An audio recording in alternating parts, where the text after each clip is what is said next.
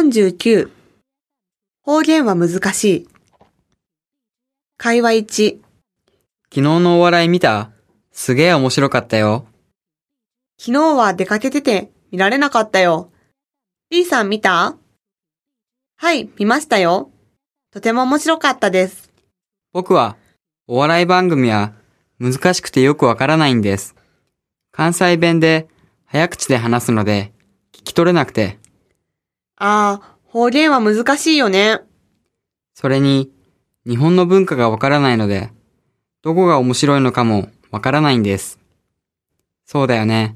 ボケとツッコミとか、どうやって説明したらいいんだろう。ボケ？ツッコミ？日本のお笑いの基本パターンだよ。会話2、福田さん、さっきの広告で着物姿の女性が、おいでやすと言ったんですが、どういう意味ですか？ああ、それは京都の方言で、ようこそいらっしゃいという意味です。そういえば、よく看板にこの言葉が出てくるような気がしますが、それによく舞妓さんが口にする言葉です。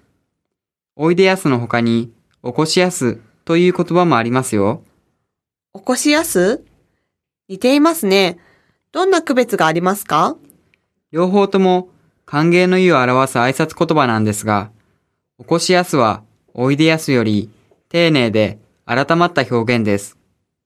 京都ではおいでやすは一見や不意の客向け、おこしやすは得意客向けという風に使い分けています。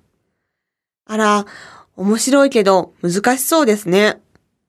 こんな細かい違いがあるとは思ってもみなかったです。